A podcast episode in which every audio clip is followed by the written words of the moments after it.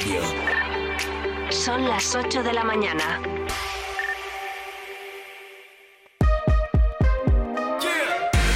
Vive Burgos con María Cristóbal.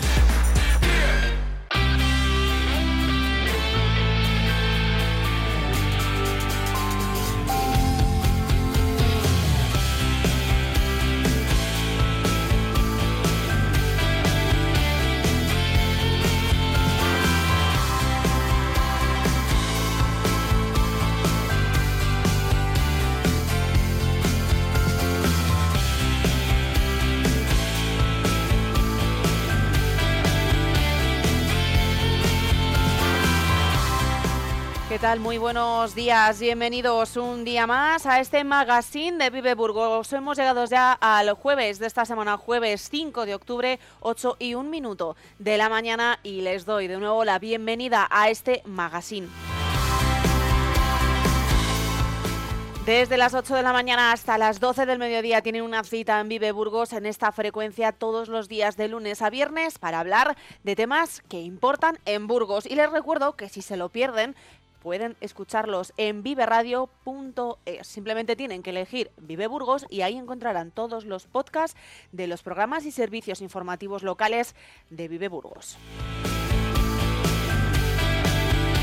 Además, también les recuerdo que tenemos habilitado ese teléfono móvil, ese WhatsApp, a través del cual pueden escribirnos y comunicarnos preguntas para los temas que vamos a tratar o también, ¿por qué no?, comunicarse con el equipo y sugerir algún tema que igual crean que es de interés o algún tema que incluso sean ustedes los protagonistas. El teléfono en cuestión es el 618-581-941. Ya lo saben que si quieren estar aquí en Vive Burgos, ese es el teléfono.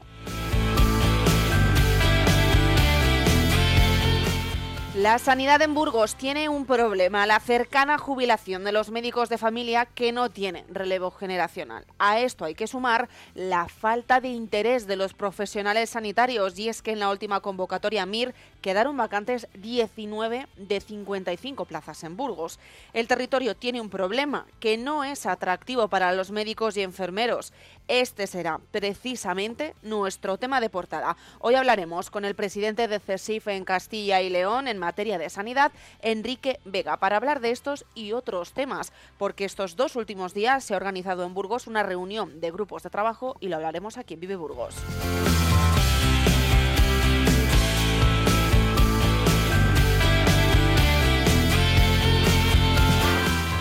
Más noticias que debemos conocer a esta hora. Piden 25 años por la agresión mortal al celador en calle Vitoria. La Fiscalía considera asesinato el crimen de calle Vitoria y solicita incluso una pena más alta que la acusación particular, aunque ambas coinciden en la calificación del delito. Creen que los presuntos autores actuaron de manera preconcebida. Tienen toda esta información en Diario de Burgos.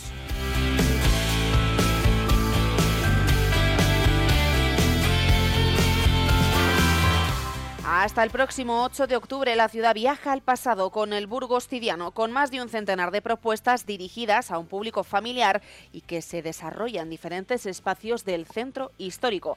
El eslogan de este año es La Conquista. Hoy jueves se inicia la programación académica con el segundo Congreso Cidiano Traspasando Fronteras, los límites del CID en el imaginario colectivo.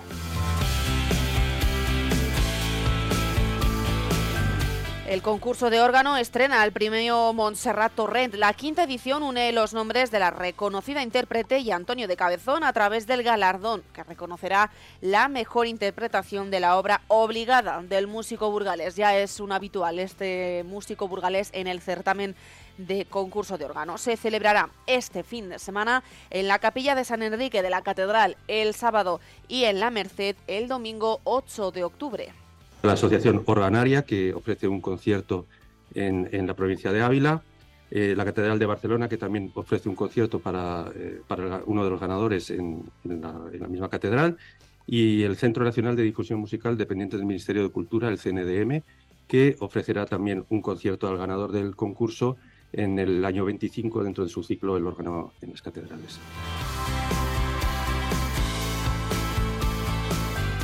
Si vamos a hablar de médicos, hay que hablar de enfermeras. Las estudiantes del grado en la Universidad de Burgos continúan movilizadas en contra del contrato que la universidad ofrece que contempla la posibilidad de hacer prácticas nocturnas y en fines de semana.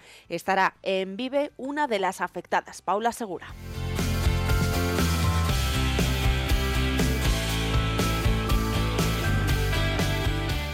Investigadores de todo el mundo se reúnen en Burgos para impulsar las comunicaciones cuánticas seguras. Cerca de 30 investigadores procedentes de países como Suiza, Italia, Estados Unidos, Canadá, Inglaterra, Noruega, Japón y también España participan en Burgos en el workshop International Quantum Observers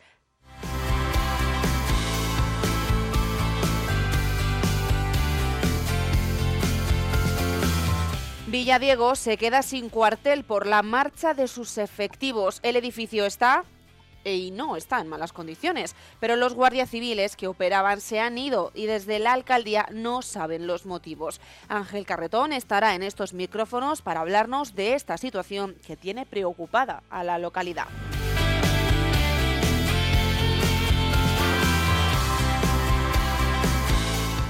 Mañana, día de San Bruno, fundador de los Cartujos. Es el único día del año que en la iglesia de la Cartuja de Miraflores se celebran dos misas del pueblo, a las siete y media de la mañana y a las diez y cuarto, y a las que cada año acuden los burgaleses como cita ineludible. Sobre esta festividad y el significado que implica en la Cartuja y para los incondicionales de San Bruno hablará Eneca Moreno a partir de las 10 de la mañana.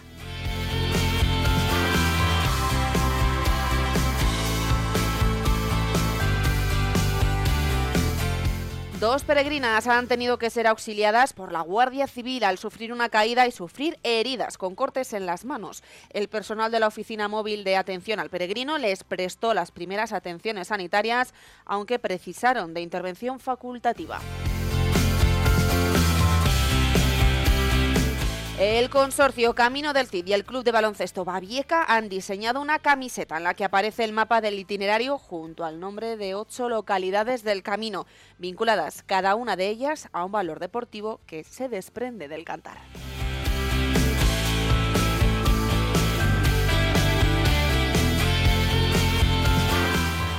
El Burgos se agarró de nuevo al efecto plantío y sumó su cuarta victoria de la temporada. Lo hizo con un gol en la primera acción del partido cuando apenas habían transcurrido 40 segundos de juego. A partir de ahí le tocó sufrir y mucho para contener al Leganés. El análisis del partido en los últimos minutos de esta hora con Sergio González. Conocemos a esta hora también la información del tiempo para hoy. La Agencia Estatal de Meteorología indica cielo poco nuboso o despejado, intervalos de nubes altas. Las temperaturas máximas en ascenso, siendo notable en el noreste. Los vientos flojos variables predominando el suroeste en las horas centrales del día. Máximas hoy de 30 grados en la capital burgalesa y también en la capital ribereña, en Aranda de Duero. Suben hasta los 34 grados en Miranda de Ebro.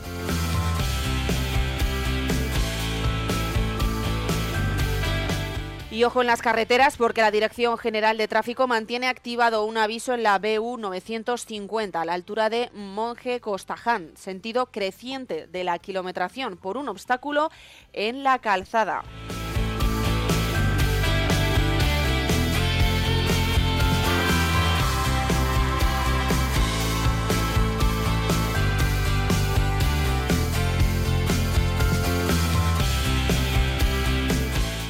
8 y 9 minutos de la mañana vamos a ir un momento a publicidad porque regresamos a la vuelta con todos estos temas que vamos a tratar hoy. Comenzaremos hablando con CESIF, con el Sindicato Público del Estado de la Sanidad en Burgos y también conoceremos esas reivindicaciones de las estudiantes de enfermería y de ese cuartel de Diego que ha cerrado no porque no esté el edificio ni porque esté en malas condiciones, sino porque los guardias civiles se han ido sin saber el porqué.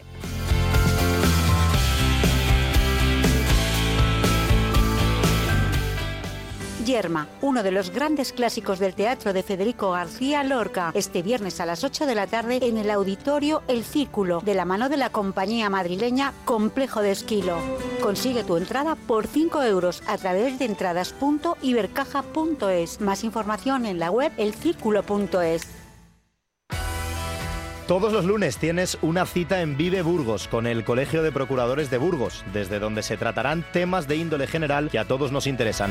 Escucha Vive Burgos en el 100.0 de la FM y en www.viveradio.es.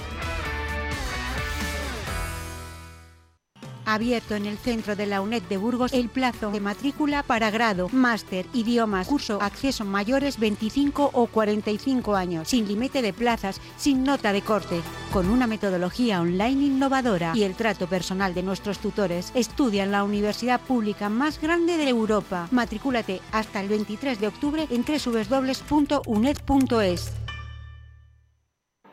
En Vive Radio escuchamos lo que pasa a nuestro alrededor. Y te lo contamos. Y te lo contamos. Para informarte. Para informarte. Para entretenerte. Para entretenerte. Para emocionarte. Para emocionarte. Con las voces más locales y los protagonistas más cercanos. Vive tu ciudad. Vive tu ciudad. Tu provincia. Tu provincia. Vive su cultura. Vive su cultura. Su música. Su música. Su actualidad. Su actualidad. Su deporte. Su deporte. Sus gentes. Sus gentes. Vive lo tuyo. Vive tu radio. Vive Burgos en el 100.0 FM.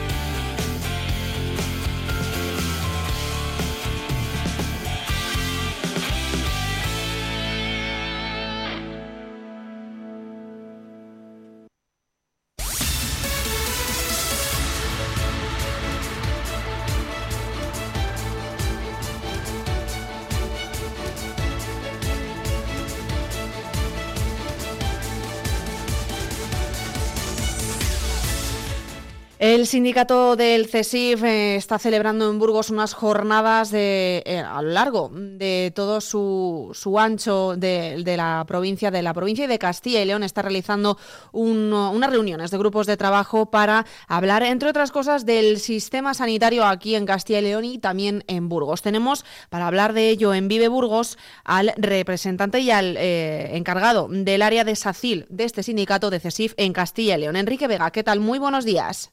Muy buenos días, encantado de estar con vosotros.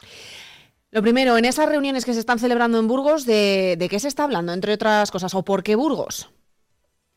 Bueno, el porqué de Burgos pues, eh, fue porque consideramos que en Burgos necesitábamos un refuerzo especial de la presencia en, en sanidad por las diferentes circunstancias y, y, y, características que tiene la provincia, la de gran dispersión, eh, la cercanía con, con, otras comunidades autónomas, como puede ser País Vasco o, Navarra.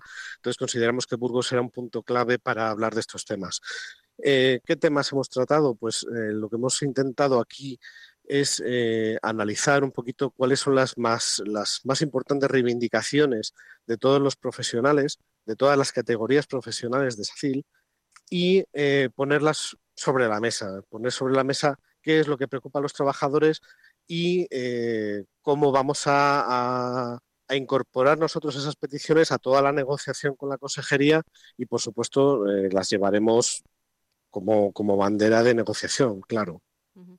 Eh, fijaros que en esta reunión que se está realizando en Burgos se habla, por ejemplo, entre otras cosas, de, una posible, no sé si huelga, pero sí que una inacción de la consejería y esa amenaza de movilizaciones se dice que quizás vuelve a, sobrevolar eh, la sanidad. Esto es lo que decía Alejandro Vázquez, el consejero de Sanidad, hace unos meses sobre una posible también eh, huelga, de esa intención de la Junta de hablar y dialogar con los sindicatos. La voluntad de la Junta siempre es dialogar y llegar a un acuerdo, con la voluntad que tiene la Junta y espero que se llegue a ello.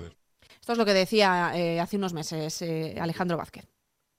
Bueno, eh, no estamos planteando ahora mismo movilizaciones. Eh, lo que estamos planteando es que de eh, aquellas movilizaciones que se realizaron antes del verano, en los meses desde febrero hasta mayo prácticamente, y, y, con un acuerdo de salida de huelga sobre la mesa, pues lo que pedimos es que ahora, una vez hemos superado este parón de verano, la Junta eh, pues comience a moverse y comience a reunir a esos grupos de trabajo que comprometió en ese acuerdo de salida de huelga con las tres organizaciones sindicales, con CESIF, con Comisiones Obreras y con UGT, y pues eso, que nos reúna, que empiece a, hablar de esas cuestiones que son cuestiones que, que, van a beneficiar a todos los trabajadores de SACIL, pues eso, una redimensión de plantillas, estudio de las plantillas orgánicas de, de SACIL, eh, el estudio de las condiciones económicas y retributivas de los profesionales y, por supuesto, vamos a intentar que en toda esa negociación se llegue a, mejoras para los profesionales, porque ahora mismo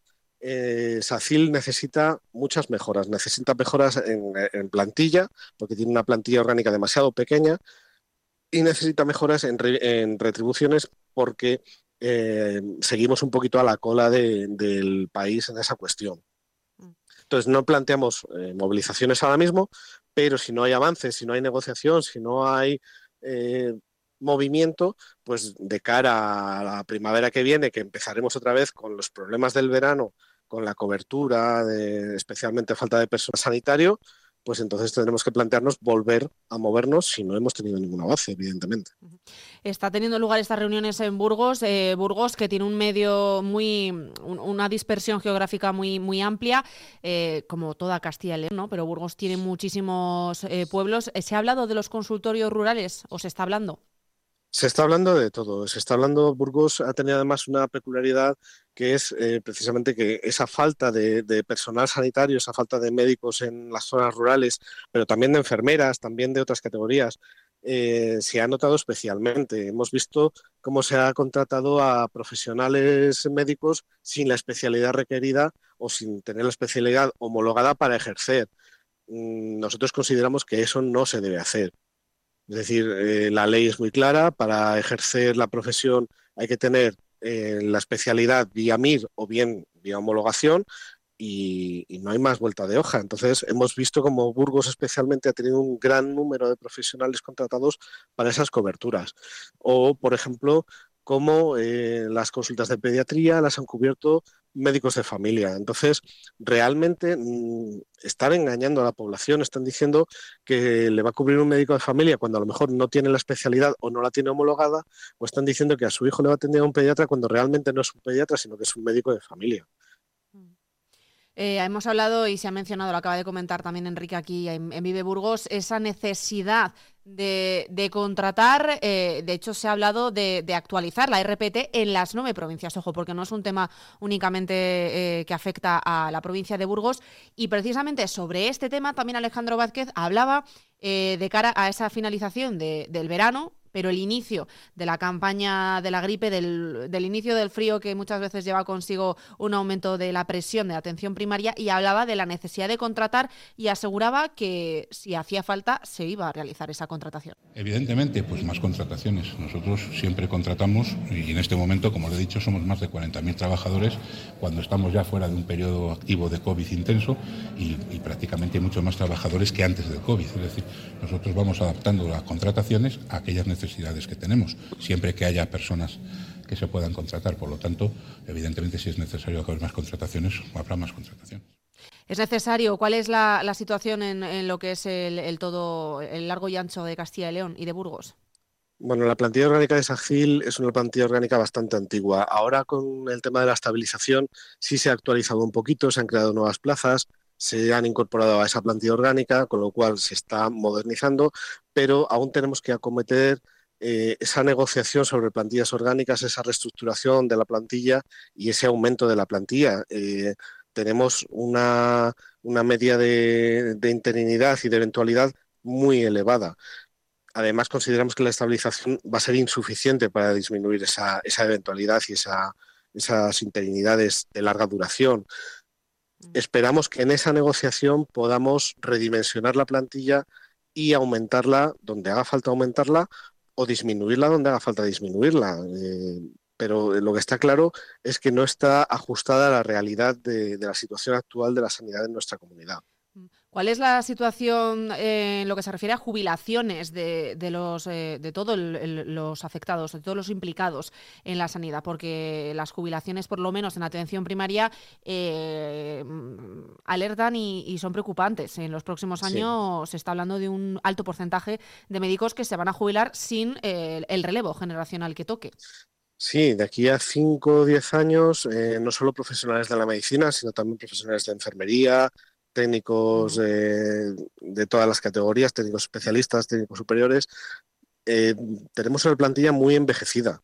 Entonces, sabemos que de aquí a 5 o 10 años va a haber muchas jubilaciones. ¿Cuál es el, el, relevo? Bueno, pues algo que hemos pedido, y esto ya se ha pedido a nivel nacional, por ejemplo, es que no entendemos cómo eh, todos los años unos 3, 4 mil profesionales médicos graduados y egresados de la universidad se quedan sin hacer el MIR, porque no hay unidades docentes suficientes. Entonces, no es una cuestión de que falten médicos, sino de que falten unidades docentes que formen en la especialidad a esos médicos para que pueda haber ese relevo. Es decir, más de la mitad de las promociones de, de medicina todos los años se quedan sin hacer el MIR. Es personal que ya tiene su carrera hecha y que no es cuestión de que apruebe o suspenda el MIR. El MIR a lo mejor debería ser una categorización de ese personal para elegir qué especialidad y dónde la van a hacer. Pero si se dotan de más unidades docentes, pues podremos formar a más especialistas y podremos tener ese relevo generacional.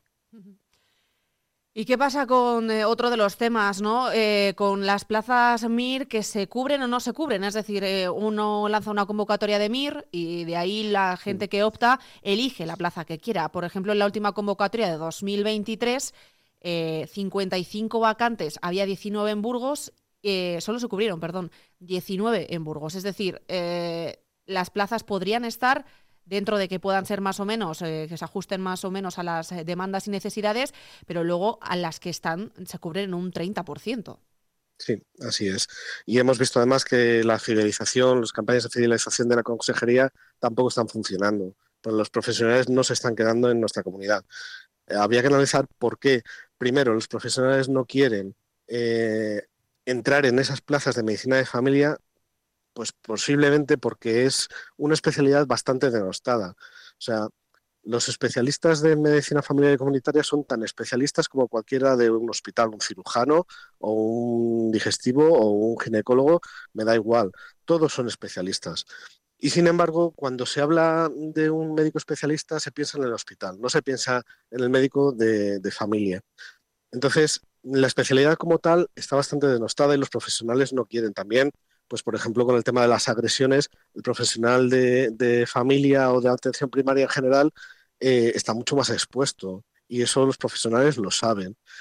Entonces hay que poner en valor el trabajo de todos los profesionales de, atención primaria y de estos especialistas. Eso para empezar.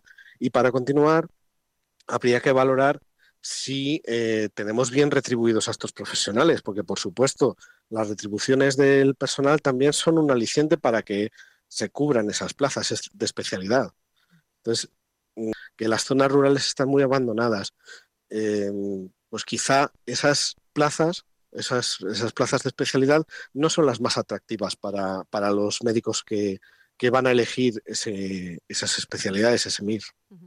Y quizás estamos centrándonos ¿no? en esos médicos de familia porque son el primer contacto en la sanidad que tenemos los ciudadanos.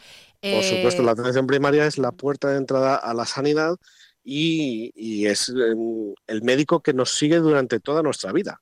No tenemos que olvidarlo porque eh, un cirujano sigue una patología concreta, pero el médico de familia nos sigue durante toda la vida.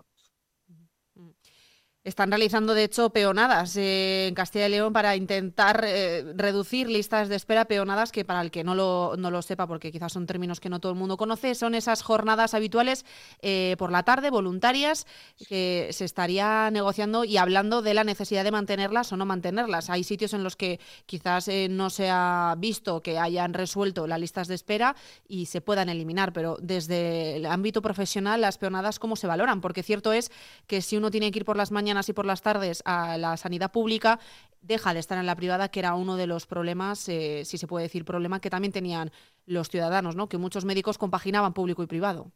Sí, eso sabemos. De, hecho, se eliminó ese concepto de, exclusividad que tenían los profesionales hace tiempo y, bueno, pues eh, todos sabemos que hay personal que está tanto en la pública como en la privada. ¿Las peonadas son una solución? Posiblemente no ahí están como, como parche, digamos. Nosotros, bueno, pues en su día dijimos que no nos parecía la mejor solución y, tampoco de la forma en que la aplicó la Junta, pero ahí están. Pues vamos a hablar también de temas de, Burgos, porque en esa reunión que está eh, teniendo en, que se ha realizado en, Burgos, se ha hablado, entre otras cosas, de la Facultad de Medicina, tema eh, muy candente aquí en, en, la ciudad de Burgos y en la provincia, porque la universidad la ha pedido insistentemente eh, los diferentes políticos y aquí en el ayuntamiento, unanimidad, pidieron esa Facultad de Medicina o, o, por lo menos se manifestaron a favor de la Facultad de Medicina, pero es curioso porque eh, en función de quién hable escuchamos un a favor o un en contra de la Facultad de Medicina. Por ejemplo, ayer, eh, el otro día escuchábamos ¿no? que en estas reuniones de CESIF se hablaba de que no se consideraba mmm, necesario crear más facultades de medicina, con lo cual estaríamos hablando que en Castilla y León eh, Burgos y León, que también está solicitando la facultad, eh, se verían sin esa opción de, de, impartir el grado de medicina, pero se habla de que lo verdaderamente importante sería más plazas MIR. Hay mm, unos 3.000 eh, efectivamente así lo vemos. Nosotros consideramos que hay médicos suficientes, pero lo que no hay es lo que he comentado antes, unidades docentes suficientes para formarles a todos en la especialidad. Ese es el verdadero problema. Si, si salen eh, médicos, pero 3.000 al año se quedan sin poder acceder a la especialidad, son 3.000 profesionales que durante ese año no van a hacer el MIR y van a tardar mucho más en incorporarse a, a, a la vida profesional, evidentemente. Entonces, si creásemos más facultades de medicina, pero no ampliásemos las, las eh, plazas MIR, lo que haríamos es agrandar ese problema. En vez de 3.000 al año, serían 4.000 o 5.000 al año que se quedarían sin acceder al MIR. Cuando teníamos, tendríamos más egresados. A la larga habría una bolsa ahí de, de egresados de la Facultad de Medicina que no tienen la especialidad porque no tienen acceso al MIR, porque no hay plazas suficientes. Entonces, más importante que crear nuevas facultades, vemos crear unidades docentes suficientes para poder eh, incorporar a todos esos a todos esos egresados de la universidad a hacer la, la residencia y hacer la especialidad. Pero fíjate, si estábamos diciendo que 19 de 55 vacantes en MIR se quedaron eh, eh, vacías en la última convocatoria de MIR, ¿qué puede solucionar esto? Quizá. Claro, mm, también, hay, también hay que hacer más atractivas esa especialidad. Pues lo que digo, poner en valor esa especialidad de medicina familiar y comunitaria, que es la que especialmente sufre este abandono de profesionales, digamos, pongamos en valor el trabajo de esta especialidad y hagamos más atractivas esas, esas plazas para que los profesionales quieran acceder a ellas. O sea, vía no... económica, vía beneficios fiscales, vía eh, facilitar, yo que sé, en las zonas rurales más alejadas, pues quizá facilitar una vivienda al médico para que eh, no se queden desatendidos esas zonas hay muchas opciones que se pueden valorar, no todas son económicas, pero habría que estudiarlas. Y no abandonamos la Universidad de Burgos porque siendo el sector sanitario también hay que hablar de enfermería. Y la universidad con enfermería continúa en un rifirrafe por las prácticas que deberían de realizar o, se, por, se ca cabría la posibilidad de realizarlas noches y fines de semana. Aquí CESIF también se ha eh, lanzado a dar su opinión. Sí, nosotros eh, es un tema que ya concierne mucho más a, la zona de Burgos concretamente, pero bueno, eh, lo cierto es que si en la Universidad de Burgos se han admitido hacer esas prácticas a más personas de las que tenían planificadas, y entonces volvemos a lo mismo, no hay unidades docentes suficientes para cubrirlas o hay que distribuirlas en turnos en las que no correspondería, pues es una cuestión de falta de planificación, está claro quizá habría que, replantearse esa distribución de personal, esa distribución de alumnos, cómo hacerlo y cuántos alumnos, o aumentar las unidades docentes o los tutores que, tienen que cubrir esas, plazas. Los tutores también son personal importante que está muy poco reconocido. Sin un tutor que forme a los, a los residentes o que forme a los estudiantes, no se puede formar a nadie. Entonces, habría que estudiar esa situación también. Enrique Vega, presidente de CESIFE, referente al SACIL, gracias por atender a Vive Burgos. Un placer, muchas gracias a vosotros.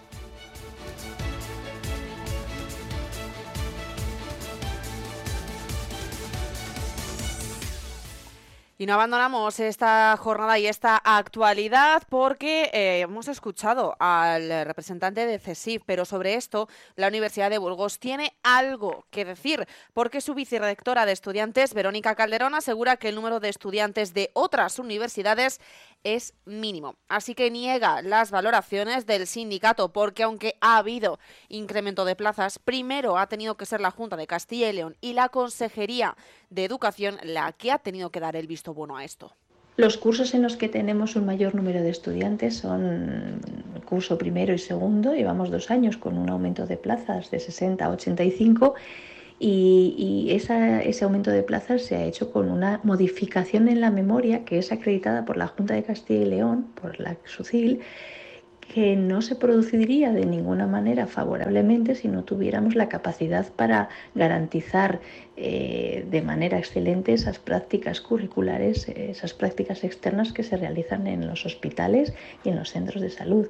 Es más, tenemos un hospital universitario público, al igual que la Universidad de Burgos, que también es pública, que, eh, bueno, tiene una coordinación, yo diría que magnífica, para poder dar la, la mejor formación y la de más calidad. Si bien es cierto que, claro, podríamos incluso ampliar a más servicios porque al final la necesidad de profesionales es muy elevada, de formación de profesionales y bueno, pues era una reivindicación que se venía realizando desde hace mucho tiempo, aumentar el número de plazas porque tenemos un estupendo un hospital universitario que, que, puede absorber bueno, pues todas las prácticas que se realizan en el grado de enfermería de la Universidad de Burgos e incluso de otras universidades. El número de estudiantes que vienen a la Universidad de Burgos en cualquiera de los grados desde otras universidades generalmente es mínimo y está limitado por normativa a nivel nacional y a nivel también autónomo propia, vaya. Y, y, dependiendo de la titulación, pues está entre tres plazas y cinco plazas al año por, por título. Y, y, bueno, pues eh, realmente las, las personas que vienen de otras universidades que han empezado ya el mismo grado a cursarlo en la Universidad de Burgos, en este caso el grado de enfermería, pues es eh, bueno, pues prácticamente irrelevante. Y además el CESIF dice que han ampliado plazas del grado por encima de sus posibilidades.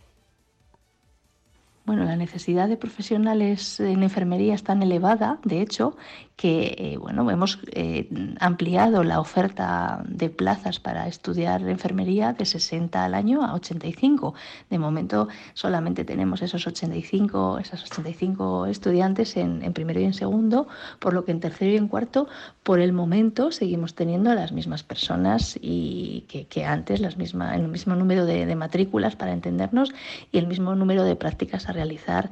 Eh, en todo caso, el UBU, el Hospital Universitario, universitario, que para eso es universitario, ya nos ha garantizado que tiene bueno, pues, eh, la posibilidad sin ningún problema de absorber esas 25 plazas a mayores. Es más, es una necesidad, no es ya un esfuerzo, es una necesidad porque cada vez eh, se necesitan más. Y aprovechando que la vicerrectora ha atendido a Vive Burgos, le hemos preguntado por la manifestación de las estudiantes de enfermería que reniegan del convenio con el hospital porque les incluyen noches y fines de semana. Bueno, yo lo primero que querría decir es que en estas prácticas académicas curriculares, en el grado de enfermería, se respetan todas las garantías para recibir una formación de la mayor calidad y en las mejores condiciones, como no puede ser de otra manera. Eh, la peculiaridad de estas prácticas es que tienen eh, una formación, es una formación tan, tan buena y tan integrada en el, bueno, pues en el ámbito sanitario que de cuatro años o de los 240 eh, créditos ECTS, 84, es decir, 2.100 horas, se realizan en prácticas en, en, el SACIL, en el UBU y rotando por los distintos servicios. Esa es una de las claves que indican que es una titulación en la que salen bueno, con una formación magnífica porque conocen eso, tienen una perspectiva y una capacidad de desenvolverse en cualquier ámbito sanitario en el que, bueno, para el que vayan a ser estas personas, estas eh, chicas, estas estudiantes contratadas. Eh, en, en, todo caso, bueno, también la naturaleza de estas prácticas, mmm, bueno, pues obliga de alguna manera que, o, lo bueno que tienen es que se integran en equipos profesionales para una formación que es, eh, que, que, bueno, pues que es integral, se, los, siguen los mismos métodos de trabajo y, bueno, pues tienen esa esa posibilidad de conocer de primera mano, por ejemplo, cómo funciona una unidad del sueño. Evidentemente, si no estás trabajando o no haces una práctica de noche, pues no vas a saber cómo funciona esa unidad. Bueno, pues así se puede extrapolar a, otras, a otros muchos equipos profesionales, a otros muchos servicios y unidades. También realizan prácticas, van rotando por todos los servicios, también realizan prácticas de lunes a viernes en, en centros de salud. Eh, al final, en cualquier caso, eh, siempre se asegura eh, la, capacidad o, las necesidades docentes que tengan. Por ejemplo, si tienen eh, un examen, o que no suelen coincidir con las prácticas, pero si tienen un examen o tienen una cuestión personal, o, bueno, pues eh, ese calendario de prácticas se puede adaptar, por supuesto. Es más, hay vacaciones escolares, los puentes, los festivos universitarios, todo eso se respeta. O sea que no, no se trabaja en épocas que no son, eh, bueno, pues que son eh, vacacionales en la universidad, es decir, que no, no, se las no se las explota. Todo lo contrario, es eh, la única titulación de la Universidad de Burgos y diría que de toda Castilla y León en la que se adelanta el expediente, el cierre del expediente en cuarto curso para que sea primeros de junio y puedan entrar al mercado laboral en plenas condiciones, en las mejores condiciones, lo antes posible. Así que se hace un esfuerzo añadido desde la Facultad de Ciencias de la Salud para poder empezar antes el curso, acabar antes también, cerrar el expediente y al día siguiente tienen su contrato encima de la mesa para poder empezar a trabajar. O sea que de ninguna manera es, es una explotación, todo lo contrario, es una formación excelente, una coordinación yo creo que fabulosa entre la Universidad de Burgos y el Hospital Universitario, que para eso es universitario porque eh, nos permite, eh, bueno, pues en, equipos que son magníficos de trabajo, integrarse de manera plena y, bueno, pues adquirir competencias como unas profesionales magníficas. Y, bueno, eh, en las mejores condiciones. No hay que olvidar que Europa obliga, va a obligar de aquí a poco tiempo a pasar de las 2.100 horas prácticas a las 2.300 horas. Eso impepinablemente significa que van a tener que realizar más horas prácticas y bueno, pues en más servicios también. En este caso, por eso se amplía a, equipos que trabajan también en turnos rotatorios de, pues de 24 horas o incluso solo, como alguno específicamente he hablado, pues he nombrado antes, en, en periodos eh, nocturnos.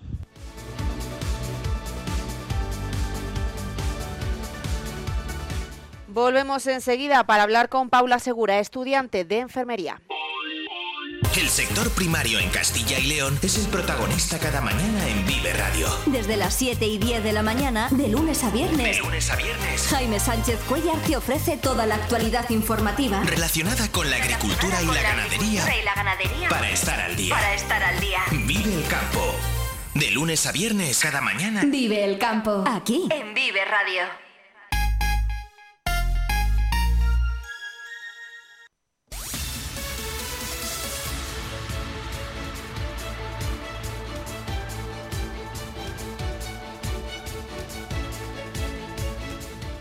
Para conocer más de cerca la situación que atraviesan las alumnas de enfermería de la Universidad de Burgos, que no comparten la decisión de incluir turnos de noche, fines de semana y festivos en el calendario de prácticas curriculares, tenemos en los micrófonos de Vive Burgos a una de estas estudiantes, Paula Segura. Gracias por estar con nosotros. Hola, buenos días, gracias a ti. ¿Qué tal estás? Bien. ¿Bien? ¿Animada o un poco desanimada? Bueno, en, lucha andamos. En lucha, muy bien. Tal y como acabábamos de escuchar hace un rato, el presidente del CESIF de Castilla y León en materia de sanidad dice que el problema de estas modificaciones, que no habían ocurrido en años anteriores, se debe a que han llegado más alumnos de los previstos, procedentes principalmente de otras universidades aquí a Burgos, y no se ha podido planificar bien. No sé cuál es la razón que os dan a vosotras. Sí, bueno, a nosotras nos han contado un poco eso también y lo han querido camuflar de cierta forma, eh, bueno, han querido justificar este cambio con una mejora para nuestras prácticas y para nuestra formación, lo cual estamos totalmente en contra, ya que los momentos mm, de más interés formativo y de aprendizaje son de mañana y de tarde. Las noches, mm, pues además estás más horas y ves menos cosas por mucho que ellos digan que, que sí, no. Y de Las noches son más relajadas, ¿no? En cuanto al trabajo en el hospital, quieres decir. Estáis más horas allí, pero hay menos carga de trabajo. Claro, lógicamente, porque los pacientes pues duermen. Obviamente hay que poner medicación, hay que hacer ciertos cuidados, que no digo que no se haga nada en las noches, ni muchísimo menos, pero que sí que es cierto, y esto cualquier sanitario va a estar de acuerdo, que durante las mañanas y las tardes eh, el interés formativo es mucho mayor y vas a sacar mayor provecho en esos turnos que en una noche. ¿Cuántos sois los afectados? Pues en enfermería en Burgos, en este curso somos aproximadamente 60, que son los las mismas personas que estaban el año anterior y el año anterior y el anterior y no ha habido este problema.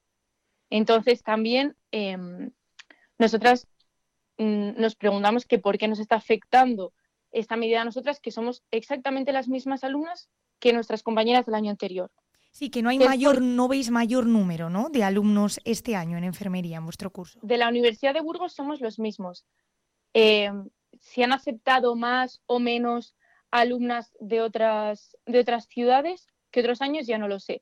Pero también es cierto que, por ejemplo, hay en ciertas unidades, como en la URPA, que de normal otros años suele mandar a cinco alumnas más o menos en, en cada rotación y que este año han mandado a dos y que de hecho las enfermeras de esa unidad mm, han preguntado a mis compañeras, oye, ¿por qué sois tan pocas este año? Sí, o sea que mayor número de alumnos no hay. Entonces, mm, claro, ante estas situaciones nosotras, pues obviamente nos hacemos muchas preguntas que ante las cuales no tenemos respuesta, porque cuando mm, vamos a acudir a la decana, a la vicerrectora, a los representantes y los responsables de, la universidad nos encontramos con un muro. Mm, entonces tampoco obtenemos muchas respuestas más que se limitan a que es mejor para nuestra formación y que ahora somos muchas alumnas, entonces que no se puede hacer nada. Perdona, Paula, la vicerrectora de la universidad aseguraba precisamente en Vive Burgos que aunque figure esta opción de hacer prácticas los fines de semana, las noches y los festivos, no significaba que fuese a ser así. Habéis podido reuniros, si no me equivoco, con la decana, ¿no? Negociar también con ellos, pero la respuesta no existe, no hay respuesta. No, y de hecho, no es que, claro, nosotros también al principio nos lo plantearon como que podía ser que en un punto dado tuvieras que hacer una noche o algún fin de semana, pero es que es sistemático. O sea, tú miras los, los horarios de cada rotatorio y sistemáticamente todas tenemos, en cada rotación estamos como un mes aproximadamente.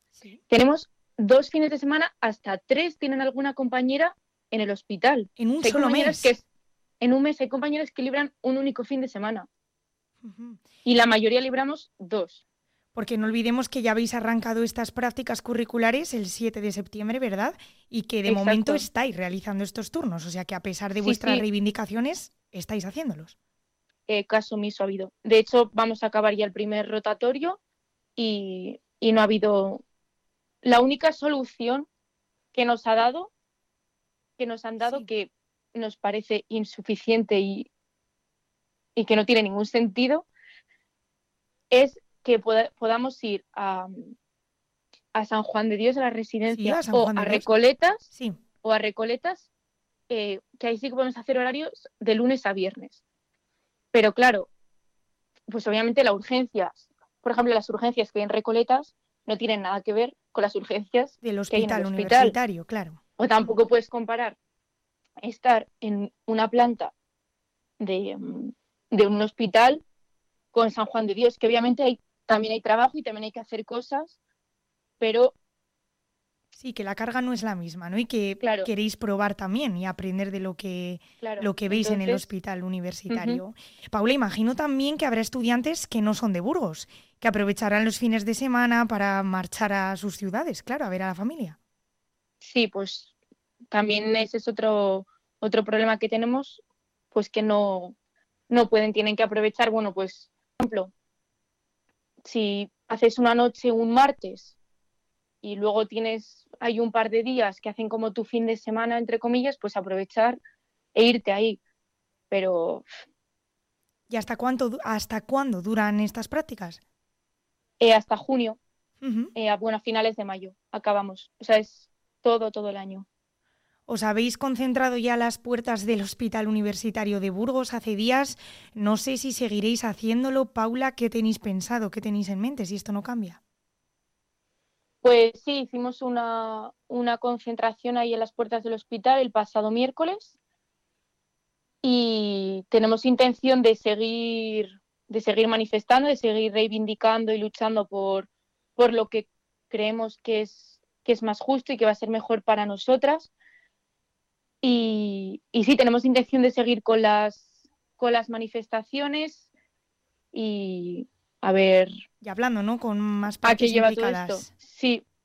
Que saquéis. sí, pero. Sí, dime, dime. No, que el- tuvimos hace dos días una reunión con, con la decana y con las delegadas de nuestro curso y tampoco, tampoco sacamos nada en claro. Así que hemos visto que las reuniones y hablar con, con los dirigentes tampoco sirve de mucho. ¿Y creéis que, como os dicen, es una educación de mayor calidad? Poneros en la piel de los profesionales sanitarios, porque, bueno, a fin de cuentas, los turnos reales, ¿no? Cuando, cuando ya ejerzáis la profesión de enfermería, son esos también, trabajar de noche. No sé si esto Sí. creéis que ahora mismo os ofrece mayor calidad en la educación o que no, Paula. Sinceramente, no, no lo creemos. Y, las enfermeras con las que estamos en planta actualmente, todas es que mantienen, mantienen también el mismo, el mismo discurso y la misma constante de que para nosotras va a ser mucho mejor estar un martes por la mañana que un martes por la noche, que luego además te quita como otros dos días de, de estar de, Claro, en, que, de- que en la tenéis que planta. descansar, claro, sí. Claro que hay que descansar, obviamente, porque si vas una noche no puedes ir al día siguiente. Entonces, que ahí mm, sentimos que limita más que de lo que favorece.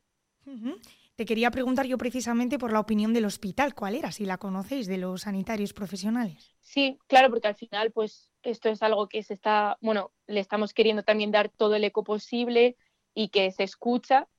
Entonces, en el hospital también al ser algo que, que atañe un poco a todo el mundo, pues sí, los profesionales están, están todos con nosotras. La verdad que ¿Os apoyan? Vamos, sí, 100% no, no he escuchado de momento a nadie que nos diga que, que no, que es mucho mejor este horario que el que teníamos. Eh, o sea, todos nos dicen que es que no tiene ningún tipo de sentido.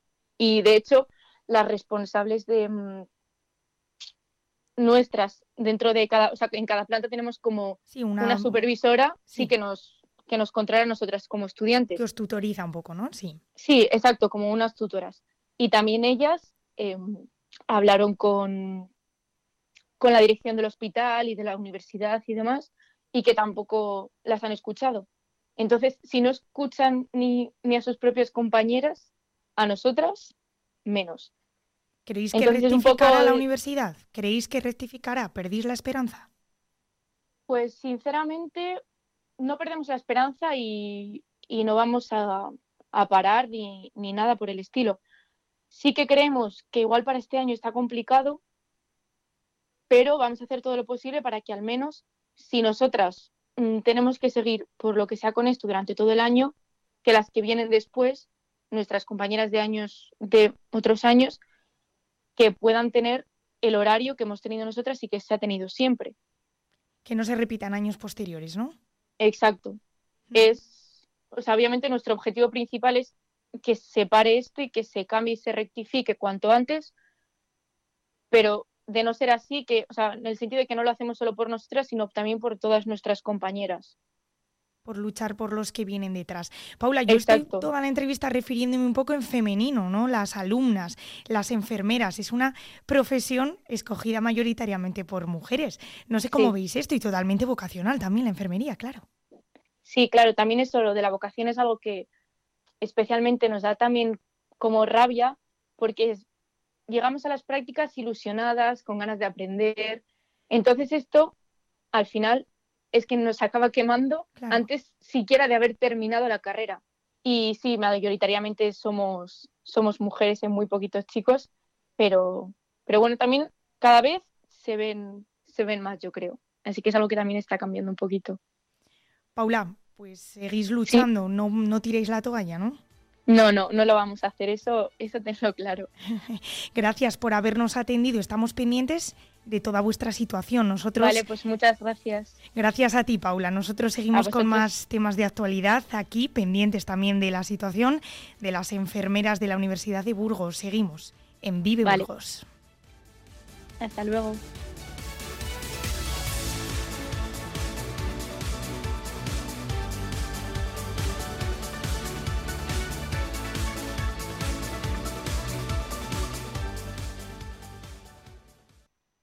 Abierto en el centro de la UNED de Burgos el plazo de matrícula para grado, máster, idiomas, curso, acceso mayores 25 o 45 años, sin límite de plazas, sin nota de corte, con una metodología online innovadora y el trato personal de nuestros tutores. Estudia en la universidad pública más grande de Europa. Matrículate hasta el 23 de octubre en www.uned.es. Yerma, uno de los grandes clásicos del teatro de Federico García Lorca, este viernes a las 8 de la tarde en el auditorio El Círculo, de la mano de la compañía madrileña Complejo de Esquilo. Consigue tu entrada por 5 euros a través de entradas.ibercaja.es. Más información en la web elcírculo.es. En Vive Radio Tienes una cita con Robin Cootsy de lunes a viernes. Desde las 6 a las 8 de la tarde. Las 6 a las 8 de la tarde. Vive la música. Vive la música. Vive los éxitos. Vive los éxitos. Vive el recuerdo. Vive el recuerdo. Vive Radio con Robin Cootsy. Donde vive tu música. En Vive Radio escuchamos lo que pasa a nuestro alrededor y te lo contamos para informarte, para entretenerte, para emocionarte, con las voces más locales y los protagonistas más cercanos. Vive tu ciudad, tu provincia, vive su cultura, su música, su actualidad, su deporte, sus gentes. Vive lo tuyo, vive tu radio. Vive Burgos en el 100.0 FM. Vive Burgos con María Cristóbal.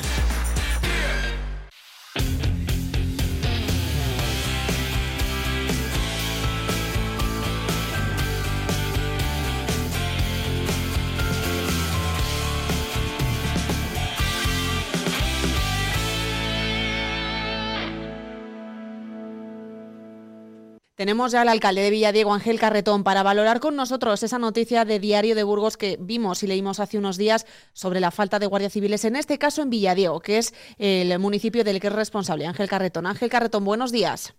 Buenos días y gracias por llamarme. Nada, hombre, hablamos y eh, porque esta problemática de los cuarteles de la Guardia Civil es habitual en la provincia de Burgos. Bueno, eh, yo no he entendido que eh, ciertos señores que gobiernan y hablan a veces de que los pueblos o tal van a menos, la seguridad es fundamental, ¿no? Eh, y yo creo que eso. Y también lo que, lo que más me ha molestado, porque no es normal, yo he colaborado con el cuartel de la Guardia Civil, el Ayuntamiento de Villadiego, pues eh, haciendo alguna obra y haciendo cualquier cosa, cualquier llamada que he tenido yo de la Guardia Civil, ahí estoy para lo que sea, porque creo que era así, pero que ni, no sé de quién depende, si, si es el subdelegado, si es el teniente coronel o quién es, lo lógico, igual que para otras cosas te llaman y alcalde, y yo siempre lo que haga falta, es que alguien se hubiera dignado a llamar, pues mira, vamos a, a tal. Digo yo, yo así lo veo. Yo lo que más detesto es que haya cosas que no te enteres de que de que van a pasar en tu pueblo, porque para alguna cosita bien me llaman. Mm. Entonces, bueno, yo creo que sí. Y bueno, y, si lo trasladamos a Dios quiera que no haya alguna desgracia de las que hay ahora habitualmente, no sé cuánto tiempo va a llegar eh, en venir alguien a, a, o a la...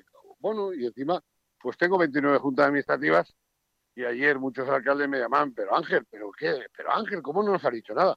Pues Ángel no sabía nada y eso es muy triste no saber nada de algo que ha pasado en tu pueblo, porque, insisto, eh, creo que la colaboración del ayuntamiento en, obras y en cositas, ahí hemos estado siempre.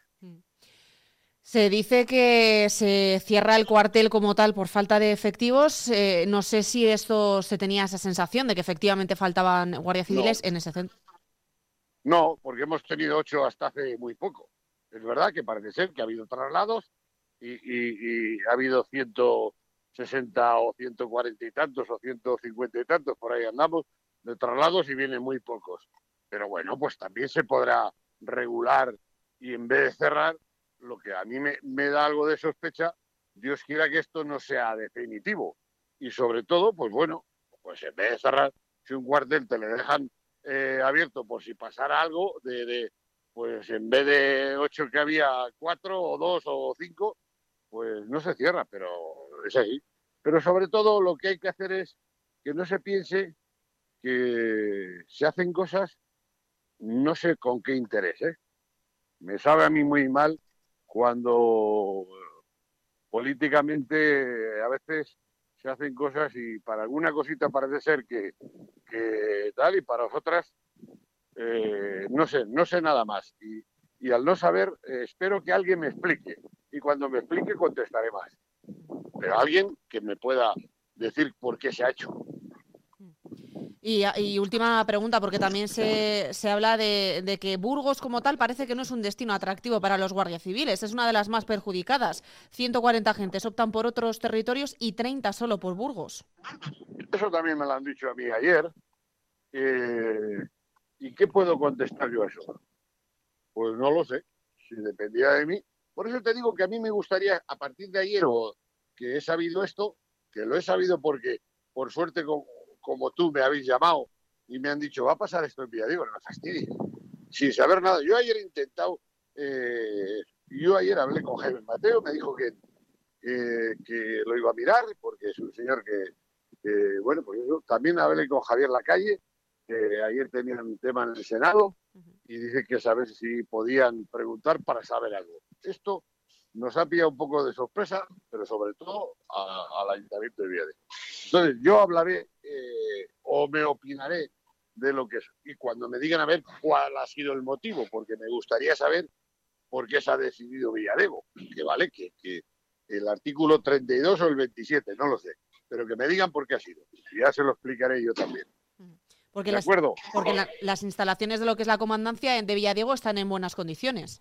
A ver, siempre que han salido subvenciones de la Diputación para arreglar cuarteles en el cual algunos grupos políticos no estaban de acuerdo en que se arreglaran cuarteles porque las competencias no, no eran de, de, de la Diputación, de los cuales eh, eso, se está- están casas, por lo menos cuatro están perfectas y las otras muy dignas.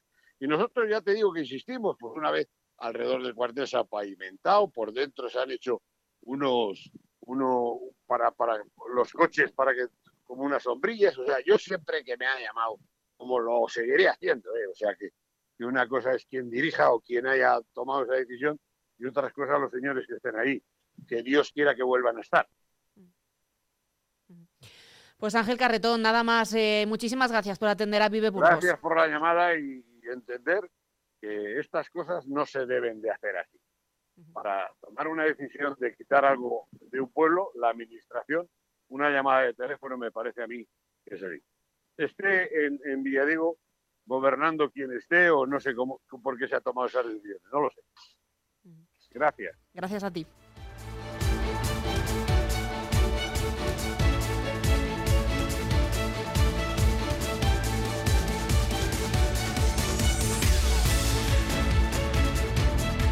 Ayer jugó el Burgos Club de Fútbol en el plantío contra el Leganés y sumó su cuarta victoria. Tenemos, como siempre, para desarrollar y analizar esa jornada deportiva a Sergio González. Sergio, ¿Cuánto tardarías tú, María, en meter un gol? Llegar a una punta a la otra, pf, igual tardo día y medio. Pues 25 segundos tardó en este caso Curro Sánchez nada más empezar el partido para marcar el único gol, ¿eh? el que le valió esa victoria y esos tres puntos al Burgos Club de Fútbol para terminar de sumar 13 en la tabla clasificatoria. Precisamente, nada más terminar el partido, estará la reacción de Miguel Ángel Atienza. Bueno, gente, uno más en casa, ante el líder. Vamos a valorar las cosas y ambición para lo que viene, para lo que viene, para sumar fuera de casa. Vamos todos, ¿eh? Uno más, dale, uno más. Dale, vamos. Y efectivamente no le faltaba razón a, Éxtasis. a Miguel Ángel Atienza, uno más. Otra victoria más de Burgos que, como decimos, le deja con 13 puntos en un partido en el cual realmente ese tanto, marcado en los primeros compases del encuentro, pues marcó todo el devenir del desarrollo del propio partido y eso que los visitantes se quedaron con uno menos en el minuto 52 por una roja directa, pero al Burgos le costó bastante. Se mostró cansado en determinados momentos del partido, la jornada intersemanal, son muchos minutos, mucha carga en las piernas y John Pérez Bolo que hacía esta valoración nada más terminar el encuentro en sala de prensa. presionar al, al Leganés porque creo que es un, equipazo. Con uno menos nos ha hecho sufrir muchísimo. Sí es cierto que estábamos nosotros también muy, muy cansados y, y quizás nos hemos, nos hemos equivocado con, con balón. Pero bueno, eh, sabemos que en el, en el plantío tenemos que salir así. Todos los rivales saben que somos muy, muy fuertes, que en, cualquier acción eh, podemos hacer, hacer peligro y ponerte por delante tan rápido, pues uno nos ha, nos ha ayudado. Bueno, pues así se hacen las cosas. Con un gol, tres puntos, máxima efectividad. Y el Burgos que ahora tendrá que viajar a Tenerife para disputar su próximo encuentro, que va a ser este mismo fin de semana. Pero el Club Deportivo Mirandés tiene partido hoy, jueves, a partir de las 7 de la tarde. Va a jugar en casa ante la Sociedad Deportiva Ibar, también buscando sumar tres puntos que le pongan con 13. Gracias, Sergio. A ti. Rozamos las 9 de la mañana. Les dejamos ahora con Carlos Cuesta. A las 10 de la mañana llegará Eneca Moreno y ya lo saben. Recuerden que además tenemos esa jornada. Hablaremos de San Bruno de la Cartuja. A partir de las 10 con Eneca. Yo me despido ya. Gracias. Hasta mañana.